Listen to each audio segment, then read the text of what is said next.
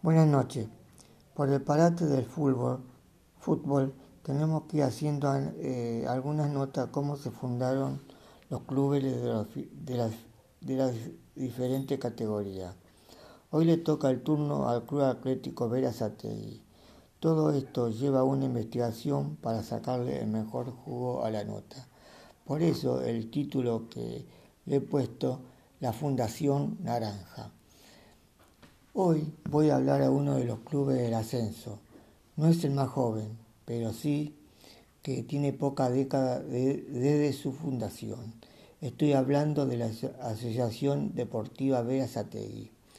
Fue fundada por cuatro verazateguenses, Alfredo San Miguel, Jorge Musacchio, Hugo Roberto Tenca y Carlos Quiroga. Hoy el Naranja participa en la primera C, cuarta categoría de fútbol argentino. Su estadio es el Norman Lee. Fue inaugurado en 1981 y lleva el nombre de un ex gerente de Coca-Cola, que tiene capacidad para 5.500 personas. Los orígenes datan del 18 de septiembre de 1975. El color naranja de su camiseta tuvo muchas interpretaciones. Algunos creyeron que fue inspirado en la selección holandesa de 1974 llamada la naranja mecánica. Pero, pero según uno de los fundadores, el color se eligió porque así estaba pintada la casa de la ribera de Quilmes en donde hicieron las primeras reuniones. En 1976 se afilió a la Asociación del Fútbol Argentino y comenzó a, disputar el torneo de la primera de quinta y última categoría. La primera cancha fue prestada por la empresa Coca-Cola. Con eso cumplió los requisitos para empezar a competir. El primer ascenso a la primera C se produjo apenas inició su competición. En aquel paso a, una divisional superior se destaca su máximo goleador, Carlos, Carlos Lobo, astillero histórico con 139 goles en 239 partidos. Por eso, la bandeja popular del local lleva su nombre. Tras 10 años en Primera C, obtuvo el ascenso a la Primera B Metropolitana.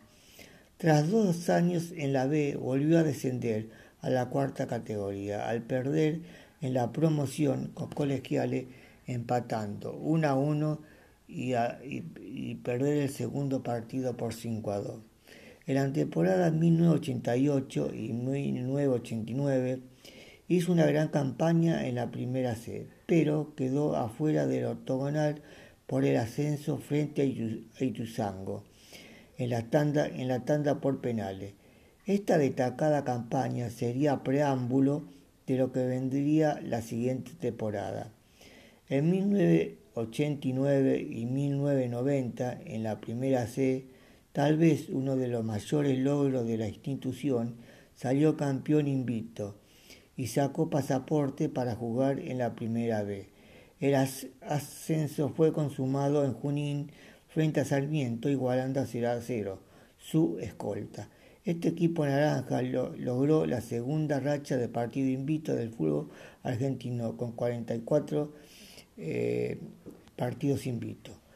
Pero al año siguiente no le fue nada bien, debió jugar la promoción esta vez frente a Luján, quien de nuevo lo depositó en la primera C con un resultado 0 a 1 y 1 a 3.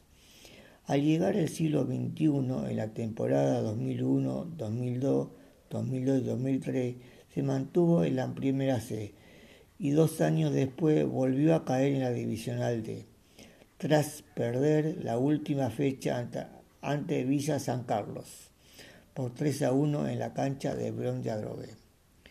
Por dos periodos, periodos se mantuvo, ese, por dos pedidos jugó en la primera vez, para luego en el 2006 y 2007 debió enfrentar al ganador del clausura, a Leandro de Nalén, por el ascenso a la Divisional C. pero perdió los dos partidos por 1-2 y 0-1. Durante la siguiente temporada, en el 2007 y 2008, por fin se dio el pudo ascender. Tuvo que jugar la promoción con San Martín de Bursaco. En la ida ganó en La Plata 3 a 2 y en la vuelta en cancha de Banfield empató sin abrir el marcador y regresó a la Divisional C. En la temporada 2008-2009 tuvo una buena campaña al obtener la segunda posición detrás de Villa San Carlos. Jugó la promoción con San Telmo empatando los dos partidos en cero, pero por ventaja deportiva el cantombero se quedó en la B. En el 2011 y 2012 le tocó jugar por primera vez la Copa Argentina, perdiendo la, con la Ferrere por penales. En el presente, el Naranja sigue en la primera C, peleando por ascender, pero no hay una fecha concreta de cuándo vuelve el fútbol después de un largo parate de un largo parate por la larga y, y interminable cuarentena. Hoy cada equipo sigue entrenando individualmente esperando volver a la actividad. Nota escrita por José María Matos. Twitter arroba Josema 2015, Instagram arroba josemato.50.